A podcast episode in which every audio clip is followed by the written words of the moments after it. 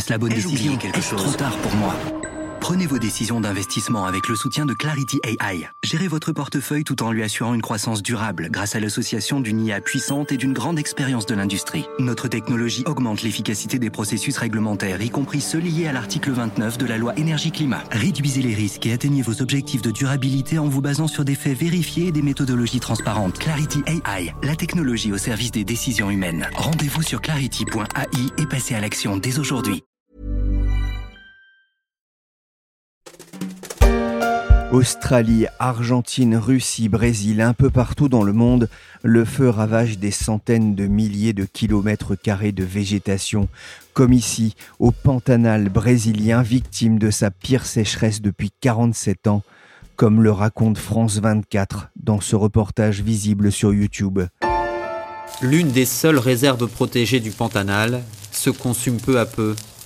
Créée dans les années 70 pour préserver la biodiversité, elle a déjà perdu en un mois 500 km de végétation. C'est cinq fois la taille de Paris. Des feux de forêt qui brûlent la région depuis plus d'un mois et qui pour la plupart sont nés de la main de l'homme. Un carnage pour la flore mais aussi pour la faune dans ce lieu de protection de la biodiversité. Mais une autre région plus peuplée et sans doute plus marquante pour les Occidentaux est aussi consumée jour après jour par le feu, la Californie, et avec elle deux autres États de la côte ouest, l'Oregon et l'État de Washington.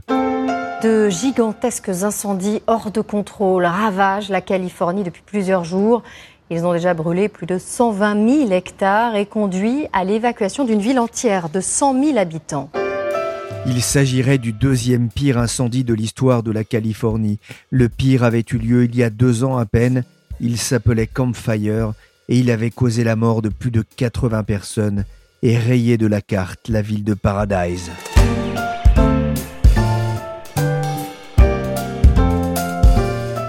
Je suis Pierrick Fay, vous écoutez La Story, le podcast d'actualité des échos, direction la Californie, qui a tout d'un paradis perdu, d'une terre brûlée. Il y a deux ans, Campfire avait ravagé le nord de la Californie. Deux ans plus tard, le feu s'est déporté un peu plus au sud, tout proche de San Francisco. Le LNU Lightning Complex est désormais le deuxième incendie le plus dévastateur de l'histoire de la Californie. Dans une région très boisée comme ici à Vacaville, où la chaîne ABC s'est rendue, auprès de populations qui ont perdu leur maison. We are currently at the Lightning Complex fire, which has burned hundreds of thousands of acres across Northern California, including right here where we are. We're just a couple miles down the road from Middletown. Le feu semble encercler la ville de San Francisco, puisqu'un autre incendie fait rage au sud, non loin de San José, le SCU Lightning Complex. Bonjour Anaïs Moutot. Bonjour Pierrick. Vous êtes correspondante des échos à San Francisco. Qu'est-ce que vous voyez de votre fenêtre? Bah Aujourd'hui, il y, a un petit peu de ciel bleu et même euh, un rayon ou deux de soleil. Donc, euh, je peux vous dire que j'ai jamais été aussi heureuse de, voir un petit peu de ciel bleu. Euh, depuis hier, en fait, la météo s'est un peu améliorée parce qu'il y a enfin du vent à San Francisco. Donc, ça fait du bien parce que depuis une semaine, on, avait un, un temps complètement fou. En fait, ça a commencé mercredi dernier. On s'est réveillé avec une journée euh, complètement orange. En fait, le ciel était complètement orange. Il n'y avait, plus du tout de soleil parce qu'il y avait tellement, tellement de, fumée que ça cachait euh, le soleil. Et, donc, euh, c'était assez fou. On se serait cru dans un film de, de science-fiction. Il y avait une ambiance à la Blade Runner. Et du coup, il y avait aussi des, espèces de cendres partout sur, sur, les surfaces et qui pénétraient aussi dans, dans les maisons. Donc, euh, sur le rebord de ma fenêtre, euh, il y avait, il y avait une, couche de cendres. Euh, le matin, quand je me réveillais, j'avais laissé mon téléphone portable dormir quelques heures, on voyait ces, ces petites particules qui s'étaient déposées sur l'écran. Donc c'était c'était assez effrayant, même si on gardait les fenêtres euh, fermées, en fait, ça, ça réussissait à pénétrer dans les maisons. Donc là, ça commence à être un peu plus normal depuis hier, euh, mais le ciel est encore assez euh, laiteux et un peu trouble parce qu'il y, a encore de la fumée. C'est difficile de respirer dans ces conditions? Oui, ce mardi, c'est le 30e jour d'affilée que l'air est mauvais pour la santé à San Francisco. Donc euh, la semaine dernière, San Francisco est, devenu tout simplement le, pire endroit au monde en termes de, qualité de l'air. On, a dépassé euh, New Delhi ou d'autres villes euh, dans, dans, ce genre. Donc on a la gorge irritée, je me retrouvais à avoir des, des quintes de tout le soir. Et euh, beaucoup de gens ont aussi euh, dépensé pas mal d'argent dans des, purificateurs d'air, du coup. Et les autorités ont recommandé aux asthmatiques, aux personnes âgées, à celles avec des problèmes cardiaques de ne pas sortir du tout. Et au reste de vraiment limiter leur déplacement parce que respirer cette fumée, ça augmente aussi le risque d'infection respiratoire et notamment de Covid. Donc c'est un peu le perfect storm, comme ils disent ici.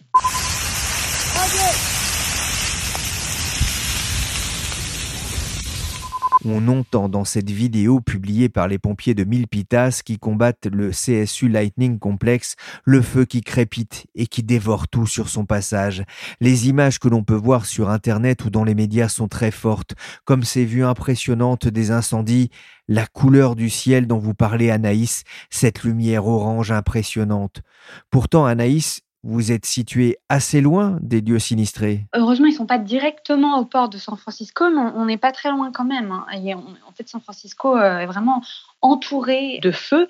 Donc, il y en a un à 80 km au sud de la ville, dans les montagnes au nord de, Santa Cruz, au niveau du Big Basin State Park, qui est un, endroit magnifique avec des, vieux séquoias. Donc celui-là, il a démarré il y a un mois et il est désormais contenu à, plus de 80%. Pareil pour un autre qui est juste à l'est de la Silicon Valley, mais ceux qui sont plus au nord et au nord-ouest, ils continuent de brûler très fortement. On a notamment un qui est dans la forêt de Mendocino, qui est à 300 km au nord de SF. Ça fait un mois qu'il a démarré, il est contenu qu'à 30%. Il y a déjà des victimes, malheureusement. Il faut craindre une augmentation du nombre de morts et de disparus dans les prochains jours Oui, alors le, dernier bilan, c'est 24 morts en Californie, euh, mais il y a aussi beaucoup de, de disparus on va probablement découvrir qu'une partie est décédée euh, dans les prochains jours. Et euh, la situation ne s'améliore pas car les vents, c'est bien pour nous à San Francisco pour euh, chasser la fumée et rendre l'air un peu plus respirable, mais ça contribue à rendre les feux encore plus féroces et donc à compliquer le travail des pompiers. The California Fire Nightmare. I don't want to die here. Inside the megafire. I don't know if I'll ever recover. On Nova. On parle aujourd'hui de, méga incendies dans l'État de Californie, mais aussi dans, l'Oregon, c'est-à-dire? Alors en fait, c'est un terme qui a commencé à être utilisé à la fin des années 80, en, 1988, quand il y a eu un énorme feu qui a brûlé plus de 30% de la superficie de Yellowstone, qui est ce euh, magnifique parc à la frontière du, Wyoming et du Montana, qui est connu pour ses geysers. Aujourd'hui, il n'y a pas de définition officielle ce qu'est un méga incendie, mais en gros, c'est un incendie qui brûle des surfaces très larges, qui dure longtemps, une vingtaine de jours et qui est très dur à combattre. Mais il n'y a pas vraiment d'accord sur la surface. Euh, ça va de 10 000 à 100 000 hectares. Mais les chercheurs estiment que ces méga incendies se développent de plus en plus depuis le, milieu des années 80 euh, à cause du changement climatique. On en a beaucoup aussi entendu parler l'année dernière euh, en Australie notamment. Alors ce n'est pas la première fois qu'il y a des incendies dans la région. Vous avez discuté un peu avec les, habitants de la ville. Est-ce qu'ils ont déjà été confrontés à une telle situation? Alors les gens ici ils sont habitués aux catastrophes naturelles. Hein. Il, y a eu, des tremblements de terre et, des feux, il y en a chaque année. Euh, mais depuis 10 ans, ça empire. Leur ampleur augmente sans cesse. Donc sur, sur les, les, cinq dernières années, on a eu 10 des 20 feux les plus destructeurs de l'histoire de la Californie. Et donc cette année, il y a vraiment ce sentiment qu'un palier a été franchi avec le fait qu'il y a tellement d'incendies que l'air est dangereux pour la santé pendant des périodes aussi longues. On a 13 000 km qui ont déjà brûlé en Californie, ce qui est le double de l'année 2018, qui était déjà la plus destructrice et meurtrière en termes d'incendie. Et il faut aussi avoir en tête que c'est une situation qui se double d'une pandémie et que la vie ici, elle n'a pas du tout repris euh, comme en France. Donc, les gens n'ont pas l'option d'aller faire des choses en intérieur, euh, d'aller au bureau, au cinéma, au musée. Et donc, ça rend la situation encore plus difficile à vivre puisque les gens sont cloisonnés chez eux. Il faut même pas ouvrir les fenêtres, il faut fermer les fenêtres. Et jusqu'ici, euh, avec le Covid, la, nature, la capacité à aller se promener dans les nombreux parcs, euh, San Francisco et dans les alentours, c'était un peu ce qui faisait tenir les gens. Et donc là, cette possibilité, euh, elle n'est même plus là. Le plus alarmant, c'est que septembre, ce n'est pas encore la période la plus propice, malheureusement, aux incendies. Non, par le, passé, la, saison la, plus propice, c'était l'automne, démarré vers, vers, octobre normalement, avec les vents très forts, très chauds et très secs qui viennent de l'est. Donc on les appelle les vents de Santa Ana au, sud de la Californie et Diablo au nord. C'est des vents qui se forment dans la région euh, de Great Basin, dans, l'Utah et le Nevada, et qui soufflent jusqu'ici. Donc, on n'est pas sorti de l'auberge, en gros, parce qu'il y a encore ça qui nous attend. Est-ce que vous avez assisté à un exode des, habitants, à, des gens qui disent ça suffit, j'en peux plus Oui, alors pour le moment, les, gens ne sont pas encore vraiment partis, mais il y en a plein qui sont en train de prévoir. Euh, en gros, ça, contribue clairement à donner une raison de plus à tous ceux qui préparaient un peu ce départ depuis la pandémie. Parce qu'ici, les, entreprises, principalement dans, dans, le secteur technologique, mais pas que, ont pris à fond le tournant du télétravail et elles sont de plus en plus nombreuses à ne pas préparer de retour au bureau avant l'été prochain, voire pas du tout.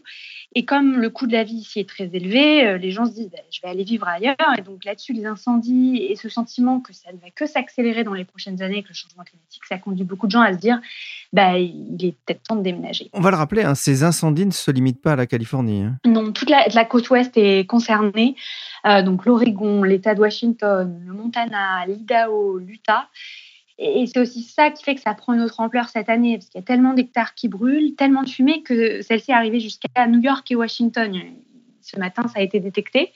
Et dans l'Oregon, la, situation est catastrophique. Il y a un demi-million de personnes, soit 10% de la population de l'État, qui a reçu l'ordre d'évacuer. Et aussi, ce qui change, c'est que ces feux s'approchent beaucoup plus des, grandes villes qu'avant. Par exemple, dans l'État de Washington, Tacoma, qui est la banlieue sud limitrophe de Seattle, euh, a été touchée. Avant, ça allait quand même pas jusque-là. J'ai une question un petit peu bête, peut-être. On, l'appelle un des feux, on l'appelle le LNU Lightning Complex. On connaît bien sûr Campfire.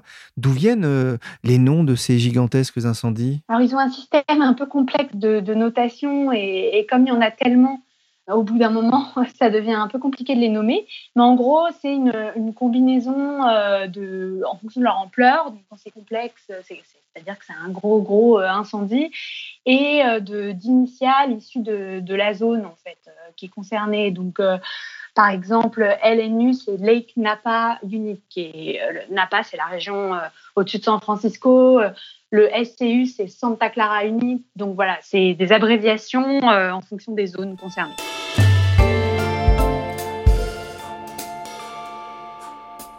Right now at 6:30, a quick visit, but a lot was said and done, and it's raising some eyebrows. President Trump in Sacramento today for a briefing on our wildfires and a face-to-face meeting with Governor Newsom. Now, the president was here for about two hours. Lundi, Donald Trump a passé deux heures à Sacramento, rapporte NBC, pas très loin du foyer qui sévit au nord de San Francisco. Trump en Californie, Anaïs, c'est un signe fort dans un État dévolu aux démocrates Oui, il est resté silencieux pendant des semaines. Euh, il n'a pas vraiment montré d'empathie par rapport à ce que les habitants de la côte ouest vivaient. Il n'aime pas se rendre sur la côte ouest car il n'a pas grand-chose à y gagner électoralement. Ce sont trois États qui sont acquis euh, aux démocrates. Mais là, il était dans le Nevada, juste à la frontière de la Californie en campagne c'est un état clé et ça l'aurait pas fait de pas au moins faire un saut vu l'ampleur des dégâts. Euh, il l'avait aussi fait en 2018, qui à l'époque était euh, l'année record en termes d'incendie, qui est désormais battu par 2020. Joe Biden, hein, qui est candidat démocrate en face de lui pour cette élection, l'a qualifié de pyromane du climat. Euh, pour autant, Trump refuse hein, de rentrer dans ce débat du dérèglement climatique. Oui, on a assisté à des échanges assez dingues hier entre lui et les autorités californiennes lors d'une espèce de, briefing du gouverneur et de son équipe à Donald Trump. En fait, euh, le, responsable des ressources naturelles de Californie, il met en avant le rôle du changement climatique, il dit qu'il ne faut pas mettre la tête dans le sable. Et là, euh, Trump lui, répond oh, mais ça, va se refroidir, vous verrez. Et donc, bah, le responsable des ressources naturelles lui dit J'aimerais que la science soit d'accord avec vous. Et euh, Trump lui répond Je ne pense pas que la science sache réellement ce qui se passe. Donc, on voit clairement qu'il est toujours dans, dans ce déni. Il admet toujours pas la, réalité du changement climatique. Donc les démocrates, en fait, ils, en profitent aussi. En fait, ils voient, ils voient dans, dans ce déni, dans ces incendies, une opportunité pour mobiliser les, électeurs euh, en mettant en avant le fait que si c'est Joe Biden qui est élu, il va mettre en place euh, des politiques environnementales très très différentes de, celles euh, de Donald Trump. Donald Trump qui a aussi mis en cause la gestion des forêts par les autorités démocrates. On va y revenir. Je le disais, ce n'est pas seulement la Californie qui brûle, mais une grande partie de la côte ouest. Les incendies ont déjà fait au moins 30 morts depuis le début de l'été, une situation qualifiée d'apocalyptique par Jay Inslee, le gouverneur démocrate de l'État de Washington. Il était sur ABC et il venait de survoler la région. Yeah, George, it is apocalyptic. I drove 600 miles up and down the state. I never escaped the smoke. Uh, we have thousands of people who have lost their homes. Sonia Seneviratne est climatologue à l'Institut Polytechnique de Zurich, membre du groupe d'experts intergouvernemental sur l'évolution du climat, le GIEC. Elle est spécialiste des canicules, sécheresses et autres événements extrêmes.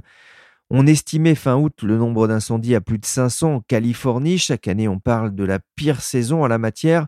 Sonia Seneviratne, pourquoi les incendies se multiplient-ils dans cette région des États-Unis? Les différentes conditions qui induisent donc des feux de forêt sont, multiples, mais un des facteurs donc c'est les conditions climatiques qui sont propices, disons, aux feux de forêt, sont des, des conditions donc très chaudes, très sèches. Et cette partie-là, certainement, peut être lié, disons, au changement climatique, puisqu'on voit une fort réchauffement dans cette région. Après, il y a d'autres effets qui peuvent être plus dus au hasard. Par exemple, ça peut être euh, des causes euh, externes, mais, bien sûr que les conditions climatiques jouent un rôle fondamental. On a parlé de feux déclenchés par des humains ou par les éclairs, mais on a bien compris qu'ils sont surtout alimentés par des vents forts et par la vague de chaleur qui touche la région. La végétation est asséchée, hein, ce qui favorise la propagation du feu, tout comme le vent. Les incendies en Californie ou en Australie, en Russie, au Brésil, ce sont des méga-feux. Ils sont impressionnants et dévastateurs. Oui, bah, ils sont dévastateurs, je pense, que parce que ça touche des très grandes régions. Et là, en fait, ce qu'on voit, si on regarde justement les conditions météorologiques, on a une très grande région qui est touchée à la fois par des températures très élevées et aussi un air très sec, ce qui montre aussi euh, l'aspect plus déterminant justement des conditions météorologiques puisqu'elles sont étendues sur des, des larges régions, ce qui pourrait expliquer pourquoi ces feux sont entendus sur de si grandes régions. On estime le réchauffement global de la planète à 1 degré depuis 1880 en plein cœur de la révolution industrielle. La décennie 2010-2019 a été la plus chaude jamais enregistrée. Mais comment expliquer ce lien entre hausse des températures et multiplication de ces méga incendies Oui, donc il y a eu un, rapport récent du GIEC, donc le groupe d'experts intergouvernemental sur l'évolution du climat, qui a montré que, en fait, au niveau de, réchauffement actuel, à peu près un degré donc de réchauffement global, on a effectivement une augmentation du risque de feu de forêt. Donc, on a plus de, conditions propices euh, aux feux de forêt. Les risques sont évalués à un degré à, modéré, mais effectivement, on est dans une catégorie de risque plus élevée que ce n'était le cas il y a peut-être une vingtaine d'années. Et ce qu'il faut bien voir, c'est qu'avec un réchauffement euh, additionnel, ce qui va être le cas, puisqu'on continue à avoir des émissions de, de CO2. Par exemple, à 1,5 degré, on s'attend à avoir un risque élevé. Donc, euh, ces risques ne vont pas diminuer ou ne vont pas non plus se stabiliser. On s'attend à ce que ça empire avec un réchauffement plus élevé. Nous avons beaucoup à faire en termes de gestion des forêts. La gestion des forêts, c'est très important en Californie. Je pense que c'est un problème de gestion. Si vous regardez d'autres pays en Europe, l'Autriche, la Finlande par exemple, j'ai parlé avec leurs responsables. Ce sont des nations de forêt et ils n'ont pas de problème comme cela. On vient d'entendre Donald Trump à son arrivée en Californie. Il a blâmé la gestion des forêts, sous-entendu par les démocrates. Euh, Sonia Seneviratne, c'est une remarque fondée? La gestion des forêts peut jouer un rôle, mais ça ne peut pas expliquer euh, les conditions météorologiques. Si les conditions n'étaient pas aussi chaudes et sèches, on n'aurait pas de risque de feu de forêt. Donc voilà. On peut craindre une aggravation dans, dans les prochaines années, si, si j'ai bien compris ce que vous nous dites. Oui, effectivement, parce que donc en ce moment, on continue à avoir des émissions de CO2 à cause de la consommation des, des énergies fossiles, ce qui veut dire que déjà à peu près dans, dans 10 ans ou quelques années de plus, mais enfin on peut s'attendre bientôt d'avoir un réchauffement climatique à peu près de de 1,5 degré qui serait associé à un risque plus important de feux de forêt dans de nombreuses régions. Qu'est-ce qu'il faudrait faire à, l'avenir pour, euh, pour limiter les risques? Ben, Disons que c'est clair que la seule solution pour euh, stabiliser les températures, euh, c'est d'arriver à un budget neutre de, de CO2, c'est-à-dire en fait ne plus émettre de CO2 dans l'atmosphère et si on a encore certaines émissions, que ces émissions soient, capturées. Donc il faudrait vraiment euh, se détourner des énergies fossiles, ne plus utiliser de pétrole, plus utiliser de charbon et euh, donc ne plus, plus causer en fait euh, cette augmentation des, des gaz à effet de serre dans l'atmosphère. Dit comme ça, ça paraît très difficile à, à réaliser. Oui, c'est ce qui est nécessaire en fait. Si on veut arrêter donc cette, cette augmentation toujours plus importante des températures, c'est la seule solution parce que le CO2 donc le gaz carbonique euh, reste très longtemps dans le système Terre, donc pendant des centaines à des milliers d'années, ce qui fait qu'en fait, chaque émission supplémentaire induit un réchauffement additionnel. Donc le, problème ne s'arrête pas. Il n'y a pas d'autre solution si on veut arrêter. D'autant plus que ces incendies produisent beaucoup de, CO2, c'est un cercle vicieux. Oui, c'est vrai, ça c'est vraiment un cercle vicieux. Euh, je ne connais pas les chiffres sur la Californie, mais par exemple, les feux de forêt en Australie ont induit presque autant d'émissions que les émissions annuelles de l'Australie. Donc en Australie, on a à peu près un doublement des, émissions de CO2 avec euh, en fait ces feux de forêt. Donc euh, c'est effectivement un cercle vicieux. Est-ce qu'on peut imaginer malgré tout des politiques de, de, prévention euh, dans la gestion des forêts, par exemple? Certainement, un aspect qui est important pour les impacts, c'est le fait que, disons, on a peut-être plus d'habitations dans des, des, zones à risque. C'est peut-être le cas en partie euh, en Californie, donc il faudrait éviter d'avoir des habitations dans des, zones à risque. Mais disons, il n'y a pas tellement de solution à part, disons, couper les forêts. Donc, euh, ce serait une perte. Donc, euh, non, il n'y a pas tellement de solutions pour prévenir ces feux de forêt, à moins d'effectivement diminuer le risque climatique. Oui, c'est vrai qu'on a vu l'installation croissante des habitants à la lisière des forêts. Là aussi, il fuyait notamment l'explosion des prix immobiliers. Bah, la ville de San Francisco, on est à un parfait exemple et c'est ce qui rend aussi hein, ces incendies plus destructeurs, euh, effectivement. On a entendu Donald Trump, climato-sceptique convaincu, à l'évocation de ces incendies et du réchauffement climatique. Il répond Ça va refroidir, on peut rêver. Je ne sais pas très bien à quoi il, se réfère, non? Ça va pas se refroidir. Si on parle dans le long terme, la température, bien sûr que il y a une semaine où il fera moins chaud qu'en ce moment, mais dans le long terme, les températures continuent à augmenter parce qu'on continue à émettre du CO2, donc euh, non, ce n'est pas correct. On confond souvent climat et météo, hein, c'est ce qu'on dit. Oui, c'est bien sûr. Puis c'est bien sûr qu'il entretient aussi, euh, disons, la confusion. Hein. Mais je pense qu'on comprend que dans le contexte climatique, la température continue d'augmenter. On voit cette multiplication des incendies en Californie. Est-ce qu'à long terme, la Californie va devenir une zone invivable pour l'homme C'est difficile à dire, mais c'est vrai que c'est une région euh, dans laquelle on voit qu'il y a une tendance à un réchauffement substantiel. Et euh, certains modèles montrent aussi une tendance à un assèchement. Donc on ne sait pas si la, les conditions sèches, euh, la partie donc, de l'air très sec qui est associée aux températures élevées, ça on peut attribuer, au changement climatique. Le, fait d'avoir des longues périodes sèches c'est plus difficile de, de l'attribuer, mais c'est une région, certains modèles montrent en fait une tendance à l'assèchement.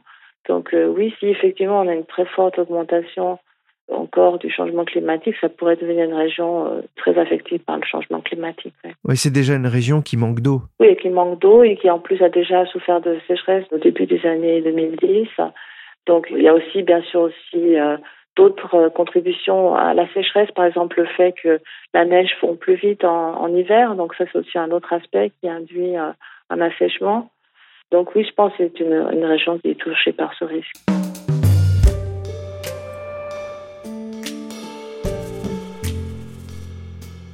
Anaïs Moutot, je reviens vers vous. À San Francisco, vous êtes aux premières loges hein, pour vivre ces incendies qui ravagent l'État de Californie depuis plus d'un mois maintenant. Pourquoi est-ce que les pompiers n'arrivent pas à éteindre ces incendies? Alors, il y a plusieurs facteurs. En fait, les feux, ils sont de plus en plus violents et ils se propagent de plus en plus à une vitesse folle, en partie à cause du changement climatique. En fait, le, mois d'août a été le plus chaud de l'histoire de la Californie.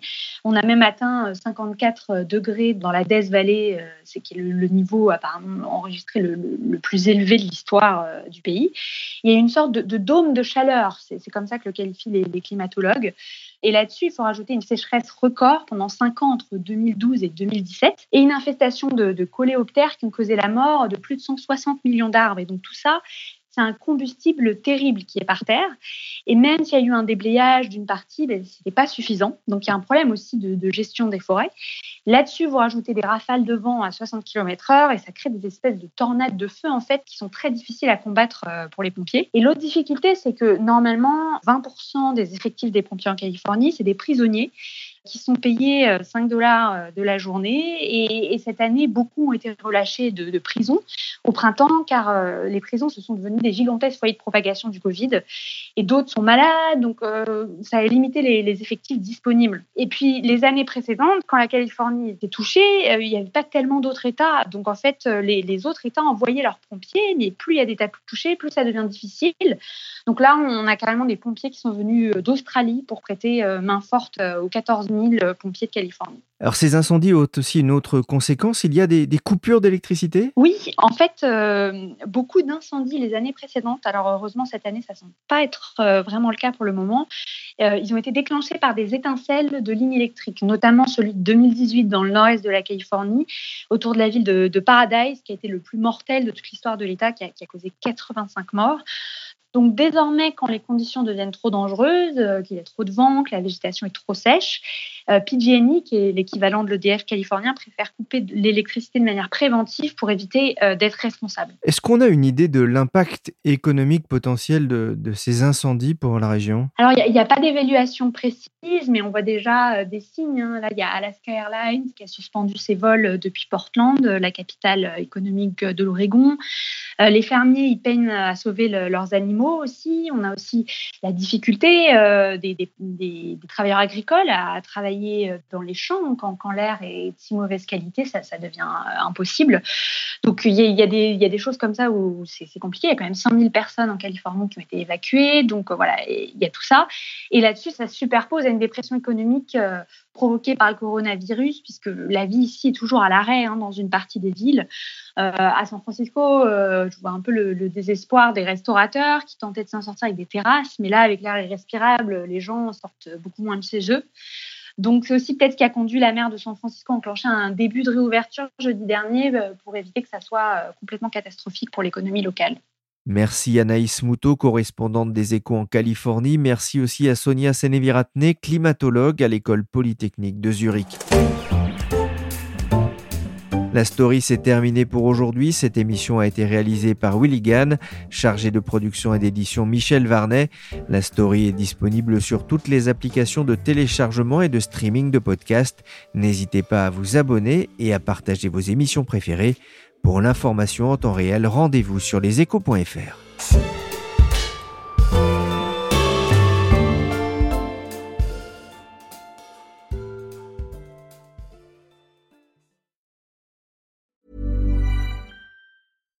Deserves the best, and there's no better place to shop for Mother's Day than Whole Foods Market. They're your destination for unbeatable savings, from premium gifts to show-stopping flowers and irresistible desserts. Start by saving 33% with Prime on all body care and candles. Then get a 15-stem bunch of tulips for just $9.99 each with Prime. Round out Mom's menu with festive rosé, irresistible berry chantilly cake, and more special treats. Come celebrate Mother's Day at Whole Foods Market. Hey, it's Danny Pellegrino from Everything Iconic.